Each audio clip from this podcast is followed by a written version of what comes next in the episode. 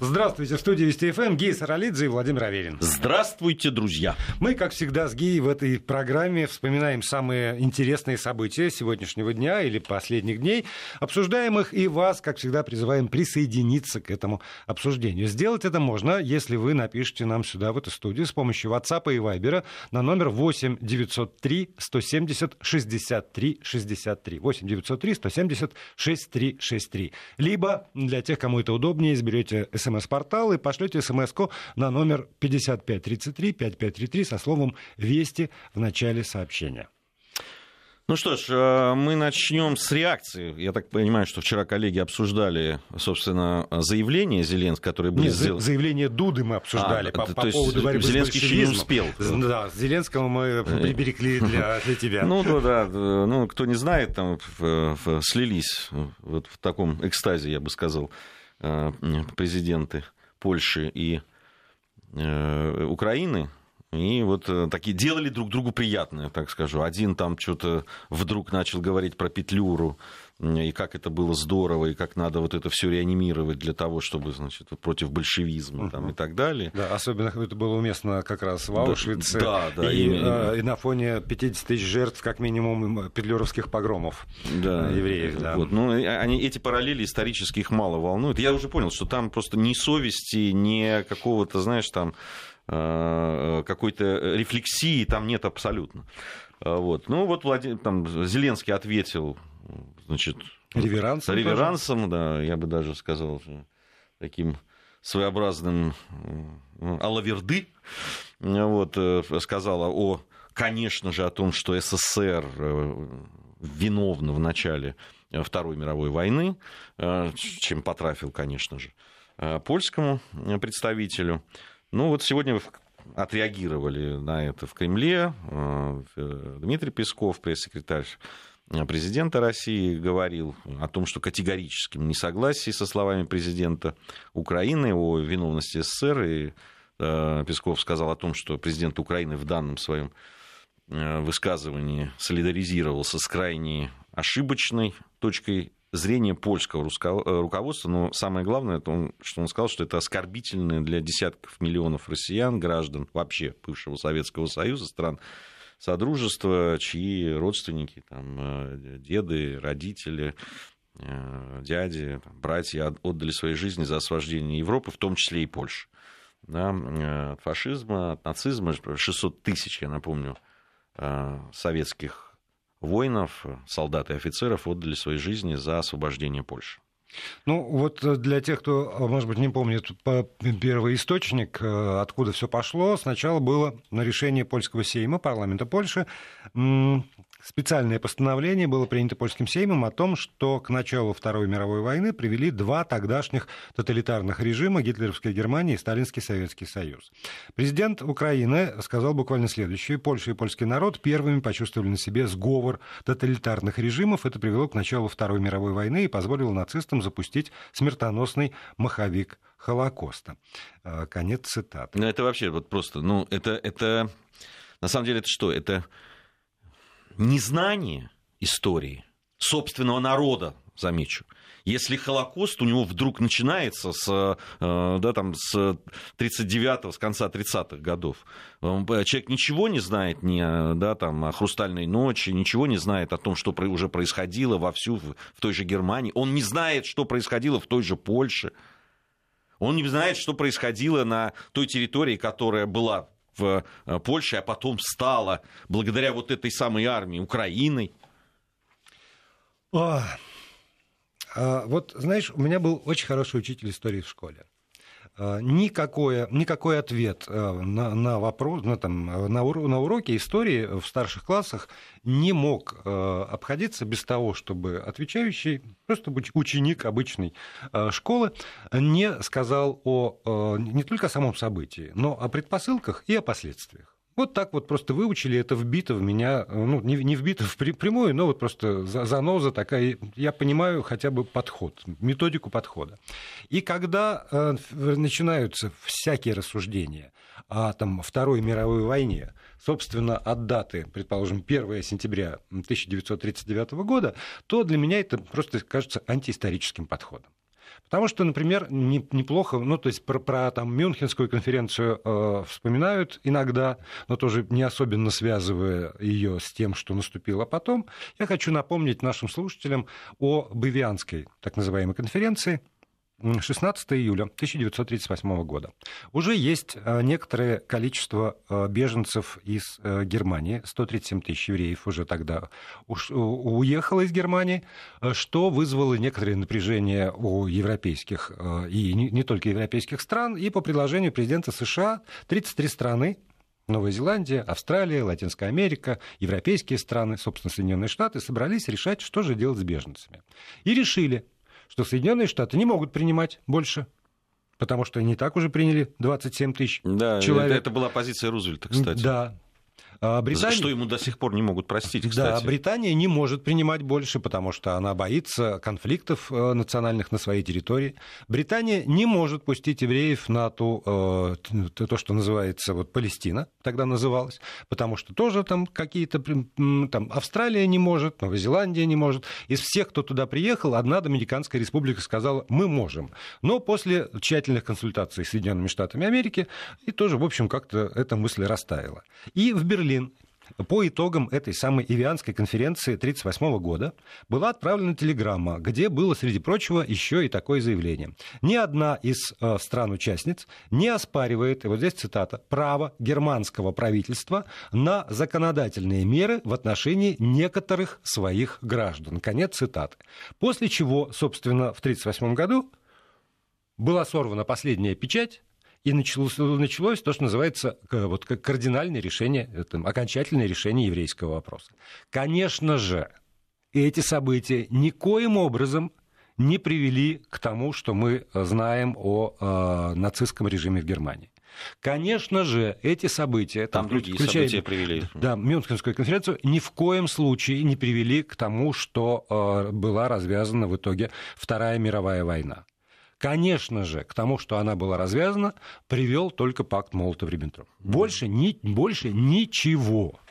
Ничего. И в этом смысле э, там предложения, которые звучат со всех сторон, что пора уже сесть, ребята, хотя бы там э, членам Совета Безопасности Организации Объединенных Наций на уровне глав э, государств и правительств, и, наконец, решить, что делать сегодня, оно, по-моему, э, должно быть расширено еще на предмет, ребята, а давайте мы уже перестанем делать вид, что есть никто, вот ни в чем не виноватые совершенно, а есть абсолютно виноватые.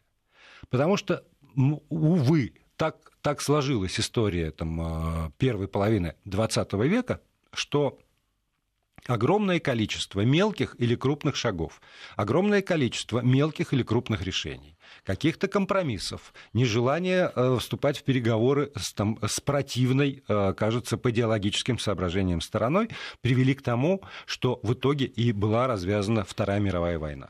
Я абсолютный противник сейчас разговоров, ну, во всяком случае, с поляками. Вот просто я стою на той позиции, что никак... у нас были всякие согласительные комиссии, исторические комиссии э, совместные, которые должны были работать. Все это. Она, по-моему, одна из них до сих пор там чего-то пыталась собираться когда-то еще, но сейчас-то уже нет. И так далее. Э, мы, начиная с середины 80-х годов и до практически до 2000-х, такого, э, простите, дерьма на собственную историю, на собственные э, героев, на собственные э, собственное значение там, э, того, что происходило в, до Великой Отечественной войны, во время и так далее, что вот нам некуда отступать. У нас просто нет права этого. Особенно вот в разговорах с поляками, с теми же. Потому что я вижу одно – любое желание с ними как-то обсуждать, будь то на научном уровне, будь то на каком-то другом, э, да, там, и даже в человеческом плане, натыкается на абсолютную стену где вы должны покаяться, вы во всем виноваты, мы жертвы, вы должны и так далее, и, и продолжается. Вы должны там приползти к нам на коленях и так далее. Вот разговор с этой позиции надо прекратить вообще. Вот просто на 100%. У нас должна быть абсолютно четкое понимание той э, линии, за которую мы точно никогда не зайдем, и, э, и провозгласить ее на весь мир что вот знак равенства, который они все время пытаются поставить между Гитлером и Сталиным, между нацистской Германией и тем, кто прихлебателем, который, я считаю, надо расширить это. Надо расширить. Надо перестать говорить о нацистской Германии. Надо говорить о тех и четко абсолютно, это произнести, обо всех странах, которые принимали участие ли в военном плане, в экономическом поддержке, в идеологической поддержке и так далее. Все это зафиксировать и сказать, вот, ребята, вот наше видение мира. А теперь давайте разговаривать. Тогда вот давайте разговаривать. Да, и, собственно, никто э, сейчас особенно не вспоминает э, марши нацистов э, британских, в 1938 еще году, вплоть до 1938 года. Да как... и в Соединенных Штатах Америки они были, я хочу да, напомнить. Да. И, и, и не только, по всей Европе и, это и, было. И в, Брита... и в королевской фамилии, в да. британской, прекрасно мы знаем да, о том, что были очень э, поклонники Поклон... большие. Да. Да. И, вот именно так, поклонники. Поклонники, поклонники, поклонники именно с такой вот рафинированной, вот этой вот, да, там, аристократической э, такой э, позой да, там вот это, и, и мы хорошо помним, там, зигующих футболистов э, сборной Англии в Германии, мы все это помним, это есть, пожалуйста, можно найти это все. В, э, а это там, простите, это уже конец 30-х. Это не вот тебе там какой-то... Да. Да. И, и все это прекратилось исключительно вот когда уже, э, собственно, была э, начата, э, развязана эта самая Вторая мировая, когда, когда вступили, и выяснилось, что есть там, враги внешние и враги внутренние, с которыми решительно стали бороться. Ты знаешь, вот тут нам написали, я считаю, что это очень правильно, по поводу заключения Нюрнбергского трибунала да. и так далее. Мне да. кажется, это очень точно наш слушатель который написал, спасибо вам большое, что в отношении как раз вины в развязывании войны там были поставлены это. Если вы выступаете против того, да, о чем договорились, я понимаю, и многие понимают, те, кто ну, знакомился как-то с материалами, конечно, это был тоже компромисс. На Нюрнбергском процессе очень многие вещи, те, которые должны были названы, но не, не стали называться или как-то попали да, там, на обочину этого всего, они это был результат компромисса какой-то. Но он был. И мироустройство было такое. Когда вы пересматриваете роль Советского Союза во Второй мировой войне, вы неминуемо пересматриваете все те принципы, на которых сейчас строится все. Вы уже и так многое сдвинули, пользуясь да, слабостью России. И так многое сделали. Открыли ящик Пандоры это с Косово и так далее, с признанием. Ящик Пандоры самый настоящий. И теперь пожинаете эти плоды. Но вы можете зайти еще дальше, и дальше будет еще хуже. Но э, я надеюсь, что вот здесь э, есть э, уже все осознали теперь, ну реально все осознали, что это не просто отношение к истории. Это не просто какие-то там э, споры профессионалов или дилетантов или политиков по поводу э, истории и исторических событий. Нет, это про сегодня. Это про сегодня. С другой стороны, возникает еще одна проблема о том, вот про, про внутри страны уже. Про внутри страны. Вот история реальная совершенно, рассказанная мне сегодня моим хорошим э, приятелем. Он забирает ребенка из школы. Ребенок первый класс. Ну и ребенок, естественно, рассказывает, а что там у них в школе было. И он говорит, а у нас сегодня было две минуты молчания. Он живо интересуется, почему, собственно, две. А потому что сначала на физкультуре по поводу какого-то баскетболиста, говорит ребенок, не, знает он этого баскетболиста, но учитель физкультуры сказал, что мы все должны значит, вот, почтить память кого-то там, кого-то минуты молчания. А вторая? А вторая по, по, по случаю окончания войны. Какой, в какой войны? Тоже интересуется папа у ребенка. А у нас сегодня был урок, вот там что-то про Ленинград, э, была минута молчания, потому что закончилась война.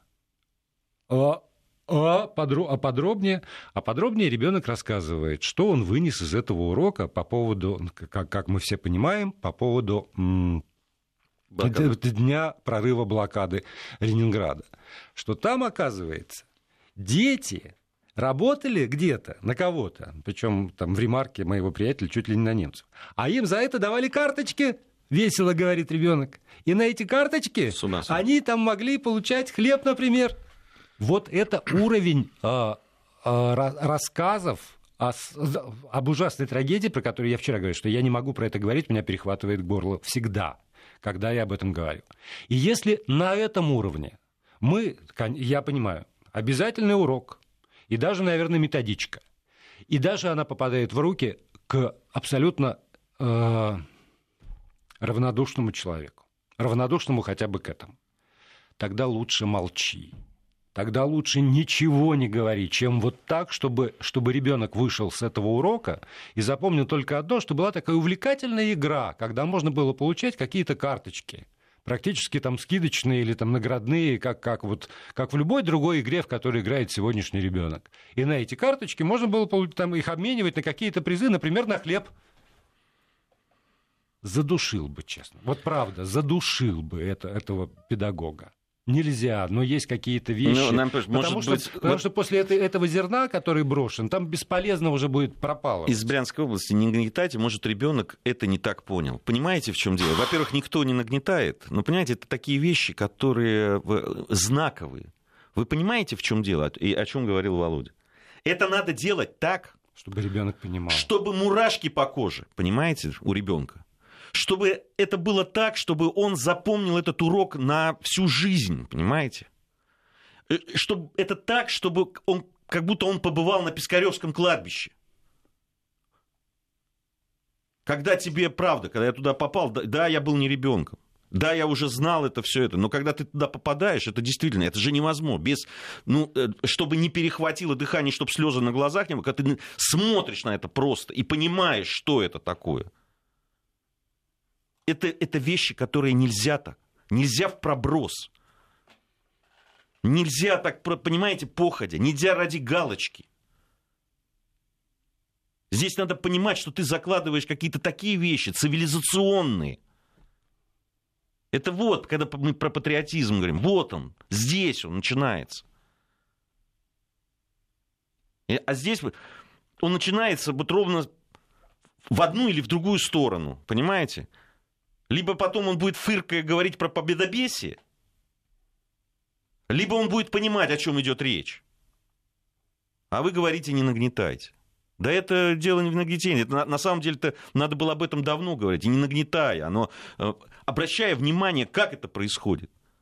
Я бы честно вам скажу, вот все вот эти вот, когда начинаются там эти там э, приглашения на вечеринки, посвященные 9 мая, то, то еще какие-то, то блокадный хлеб попробовать, то еще вот, вот какие-то вот такие вот вещи. Я бы сажал бы за это просто. Ну, понимаете, это, это просто это диверсия какая-то.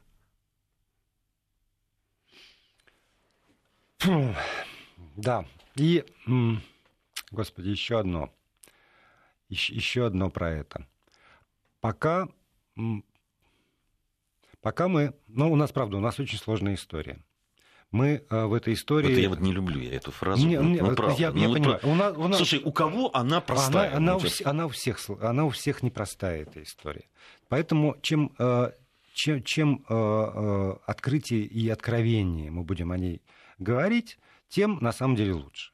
И только в том случае, если мы для себя там сами э, окончательно поймем э, вещи, без которых нельзя жить, а нельзя жить, например, вот э, с ироничным или безразличным отношением, например, к блокаде Ленинграда.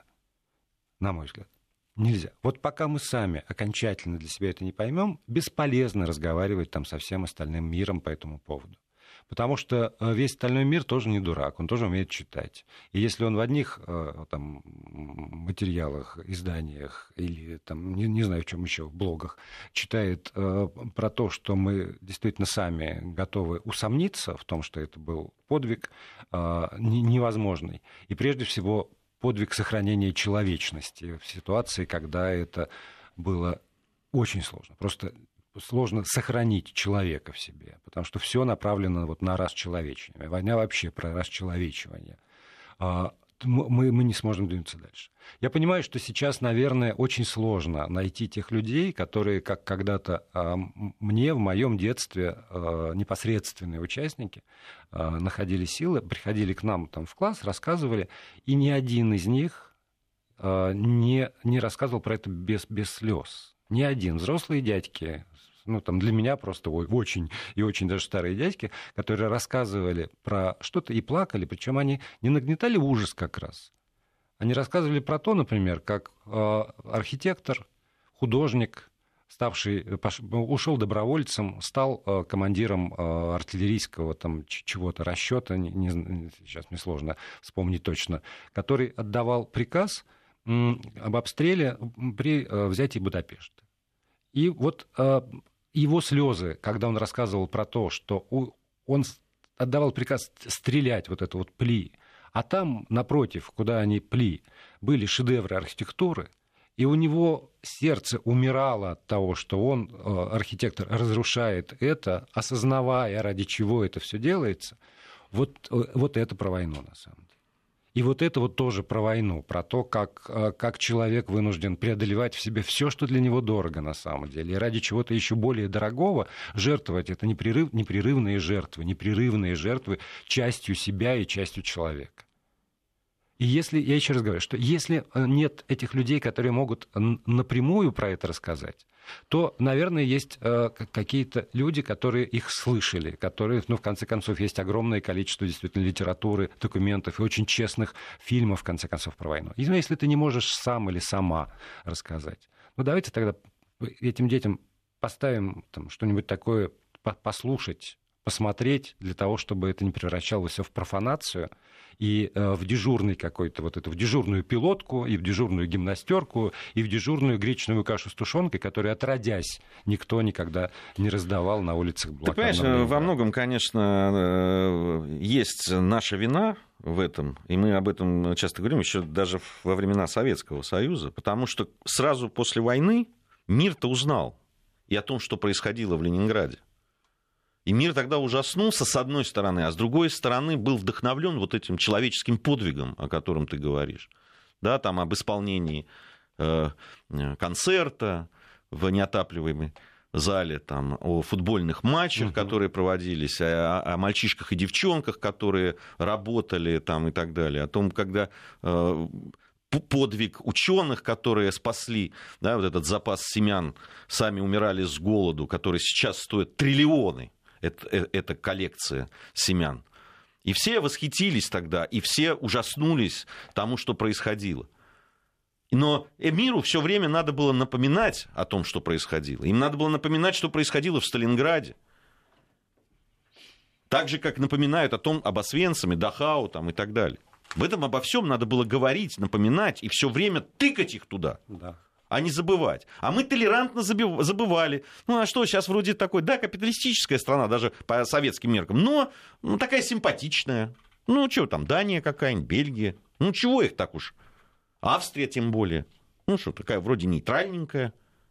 И как-то, ну, давайте не будем. А надо было говорить, показывать и говорить. Это сделали вы. Вы сделали это.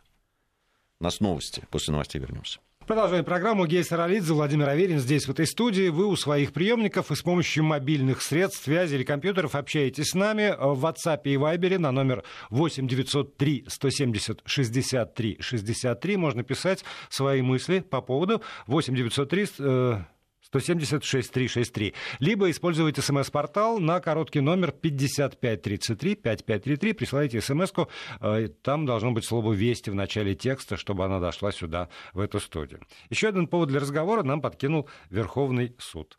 Российской Федерации и подтвердил своим вердиктом, что виновник ДТП с тяжкими последствиями может избежать уголовного наказания, если договорится с пострадавшими и полностью выполнит все его условия, выплатив компенсацию. Но здесь вот э, я, честно, для меня вот загадка. Здесь вот э, сказано про тяжкие последствия, хотя, э, собственно, всяких пояснениях, там, в уголовном, во-первых, преступление должно быть небольшой или средней тяжести, и, во-вторых, обвиняемый э, должен совершить его в первый раз. Вот э, в законе есть такие постулаты. Правда, там есть некоторые пояснения ну, адвокатов, да, которые интерпретаторов. ну, которые обращают на какие-то вещи э, внимание. Допустим, что при э, примирении без реального лишения свободы, возможно, даже при ДТП э, со смертельным исходом. Потому что в зависимости от того, ну, при каких обстоятельствах оно произошло, да, когда там, ну, человек не грубо нарушал правила, а как-то, ну, там, с течение неких обстоятельств и так далее. Ну, в общем, когда оно, даже учитывая то, что там погибли люди, попадает под средней тяжести. Ну, так, юридически такой угу. казус. И тогда, даже, обратите внимание, даже если несколько человек погибло, говорит адвокат, могут быть вот эта возможность договориться. Понимаешь? Понимаю. Нет, я не понимаю. Ну, вот я-то как раз э, ну, не ну, очень ну понимаю. Как? Ты же историк. Нет, я-то историк. Я, я... Ты, ты же помнишь э, все, все, все эти рас, расценки на жизнь, э, действительно, от законов Хамурапи до русской правды. Там все, все указано. А, а ежели раба, то столько-то. А ежели свободного, то столько-то. А ежели такого, то столько-то. Все, все нормально. Нет, здесь с, точки, с исторической точки зрения это я понимаю. А, здесь э, мне с эти... морально-этической вот э, у меня большие вопросы к этому. Я понимаю, что законодательство, оно, в общем, понятно, закон прописан и прописан. Вот можно так, можно так. Эм, э, понятно, что случаи абсолютно разные бывают, да, там каждый случай, он по-своему uh-huh. удивителен, уникален там и так далее. И, наверное, каждый раз разбираясь в этом, как раз суд и судья назначается, там не, не, не, не компьютер у нас судья, куда закладывают обстоятельства, а он должен вынести, а здесь какой-то подход индивидуальный, человеческий, да. который, естественно, основывается на, прежде всего, на законе. Законность того или иного. Но, послушайте, ну, все-таки, то есть меня вот что смущает. То есть, если у тебя есть деньги, то тогда ты можешь избежать да, вот уголовного преследования и заключения допустим, да, угу. там, тюремного или там, какого-то ограничения свободы своей. А если нету, то не можешь. Ну, отчасти э, быва, бывало и бывает так и, и, сейчас, и сейчас. Ну, вот, да, вот давай только знак равенства здесь не надо нет, ставить. Нет, понимаешь? нет, нет, это, это... Я, я все понимаю, но это, это опять же опять вне закона. Это вне закона, да.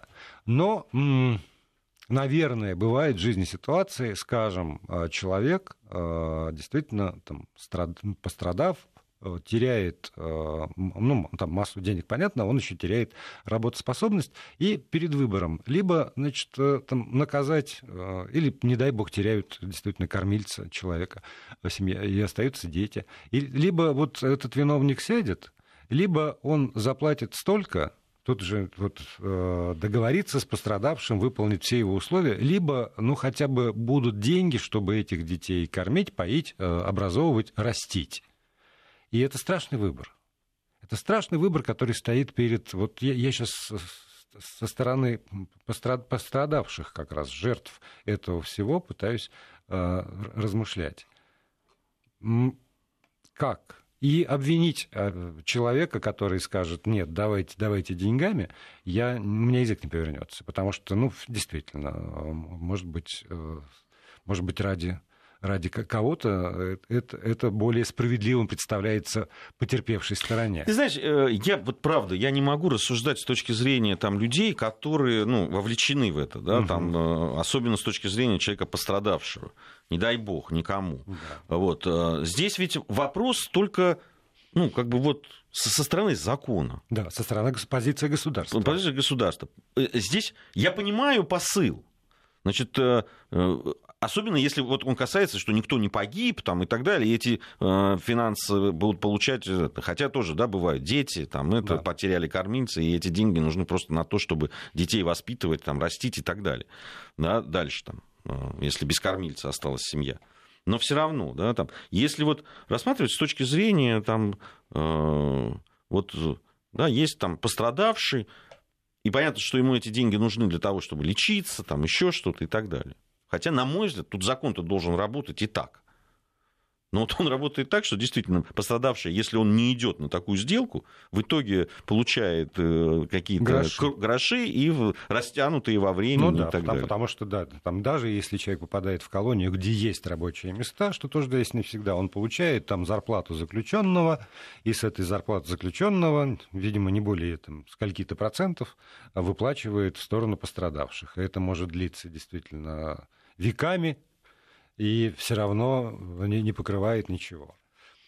И тогда вот А при, а при этом, как мы, как мы понимаем, у этого же человека или там у его семьи может быть все что угодно. А, яхты, там, недвижимость, а, не знаю, акции, облигации, ну, счета, вот, и, и, э, и э, их не трожь. Вот, вот, да, э, это первое. Хотя я понимаю, я понимаю, вот, и об этом тоже пишут, кстати, наши слушатели, что многие считают, что надо отдать это на усмотрение человека пострадавшего. Да, там все-таки что он выбирает? Наказание этому человеку? Ну, собственно, наказание uh-huh. и то, и другое, да, там, но одно финансовое, а другое там Э, заключение, там, ограничение свободы. То есть это, в общем, его право. Но мне кажется, что здесь есть уловка такая. Все-таки закон как бы немного устраняется. Конечно. От, от, да, от какое и, выбрать наказание. И, именно. Вот смотри, нам тут пишут, пусть пострадавшие сами решают, деньги ли в тюрьму.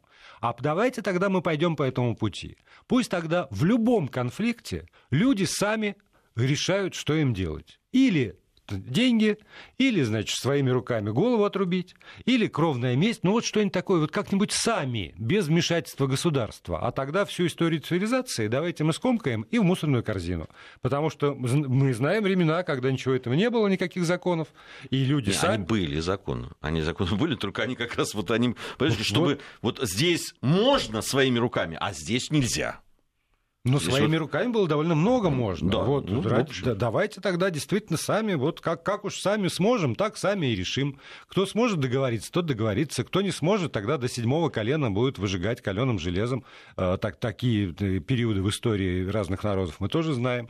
Мы, собственно, к чему так, так или иначе. Мы про, про то, что там правовое государство, защита прав э, граждан, обязанности э, граждан и государства по защите прав граждан или нет. Или тогда давайте действительно мы сами говорим государству, отстра- отстранись, устранись, мы сами разберемся, но тогда отдаем, давайте отдавать себе отчет, что тогда государство от всего должно отстраниться и от, э, там, от социальной помощи, и от социальных гарантий. И от, я, от я всего, хочу, что, ну, хочу все-таки вот тем людям, которые пишут о том, пускай пострадавшие решают, деньги не теряют, я хочу просто... Но пос...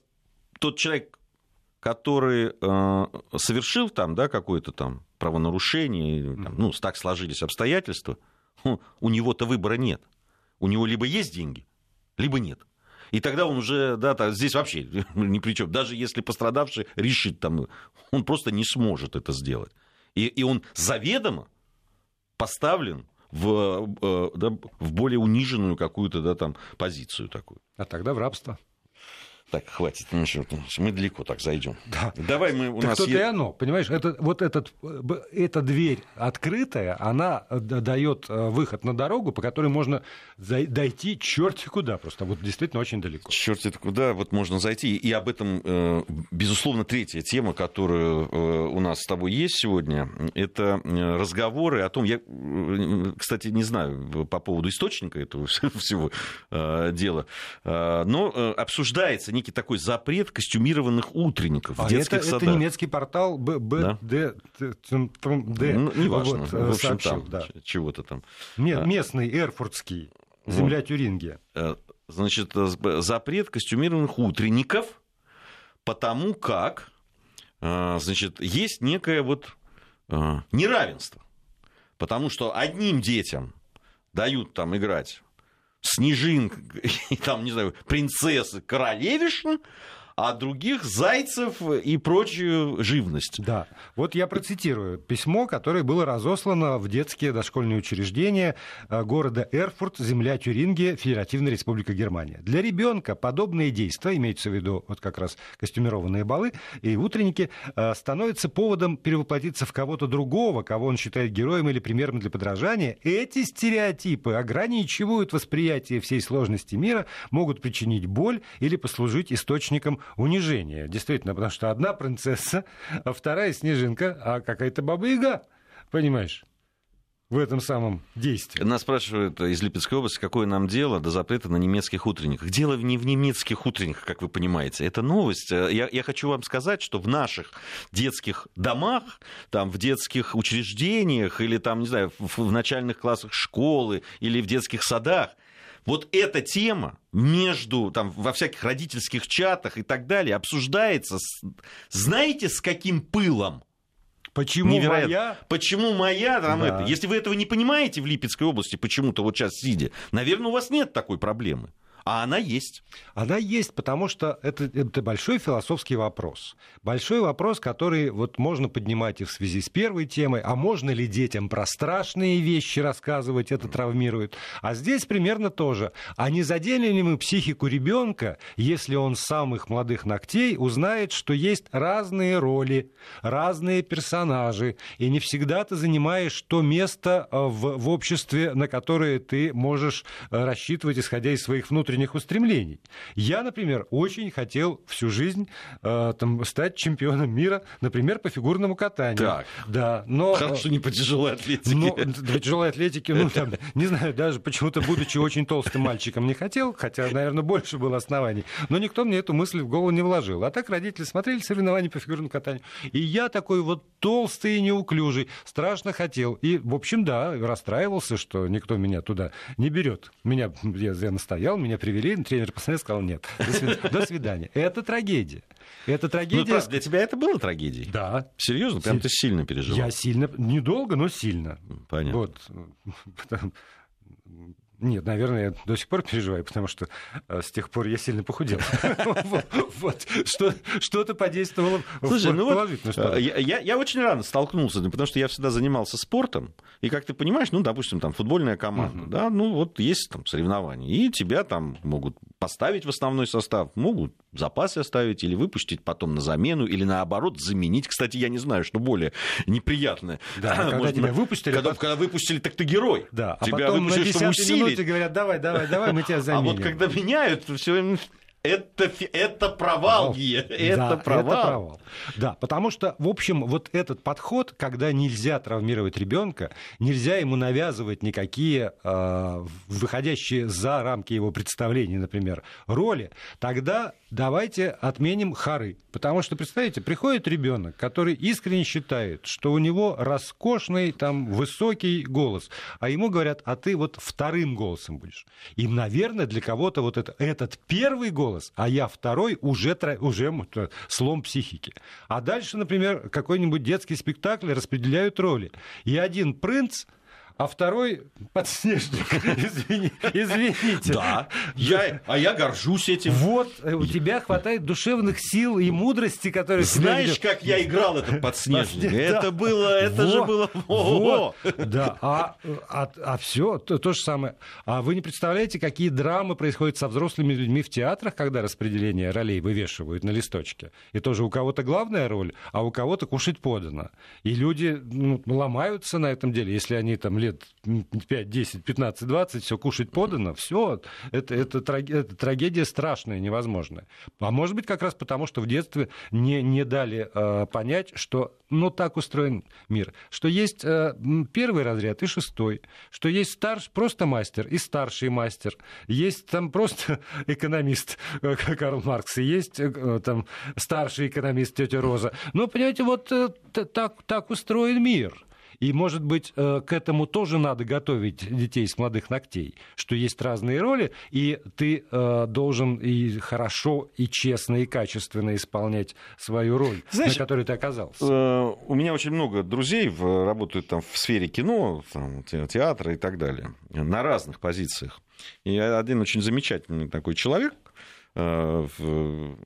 он очень часто, когда к нему обращаются, там, вот у меня ребенок хочет вот пойти в театральный, на актерский, он говорит, очень хорошее желание, замечательное, там, это. давайте его сюда. Он берет и ведет их и показывает очередь каст, на Да, кастинг, кастинг, да, да. вот на пробы, на какой-нибудь это не, там, это не, не Спилберг приехал снимать, нет. Это кастинги на, на, э, Рекламные ролики. рекламный ролик. Там, эти бесконечные, да, там, ну, раньше, сейчас Мгм. как немножко по-другому это происходит, но тоже.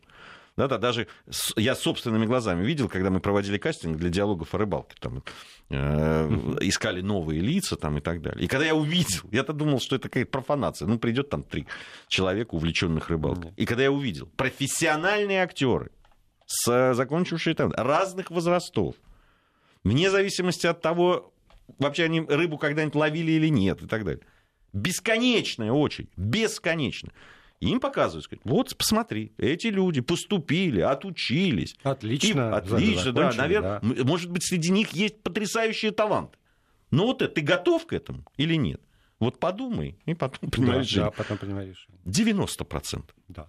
Я помню свое впечатление от э, актерской биржи. Сейчас, может быть, она не проводится, а много-много лет назад была такая актерская биржа. Вот здесь не неподалеку, как раз во Дворце культуры, на улице Правды. В известные два дня сюда съезжались э, директора и главные режиссеры из провинциальных театров и свободные агенты, актеры. И одна моя приятельница попросила меня сопроводить ее туда это потрясение, которое осталось сам со мной вот с моих э, юных, юных лет. Потому что огромное количество людей там, с несчастными глазами, выбери меня, выбери меня. И это, конечно, это крайне, это мы сейчас ушли вот в актерство, но, но в принципе это везде. Да, ну, и это везде. Же... Я не случайно сказал, там мастер и старший мастер, первый, шестой разряд. Да, конечно, есть как повод, просто... поводы там, улучшать себя и, есть, и к Есть стремиться. области, где очень многое зависит от твоего упорства, от твоего трудолюбия, от да, возможно, там, э, образования и так далее, которые ты готов да. потратить на то, чтобы воплотить свою мечту. Ну, здесь это, конечно, крайне, но она очень показательная. И, конечно, очень деликатно, очень спокойно. Но вообще детей надо готовить к тому, что эта жизнь, в общем, да, такая. Да. В том числе и э, тебе достаются не всегда первые и главные роли. И что есть ансамбль, а один без ансамбля не всегда получается. Спасибо.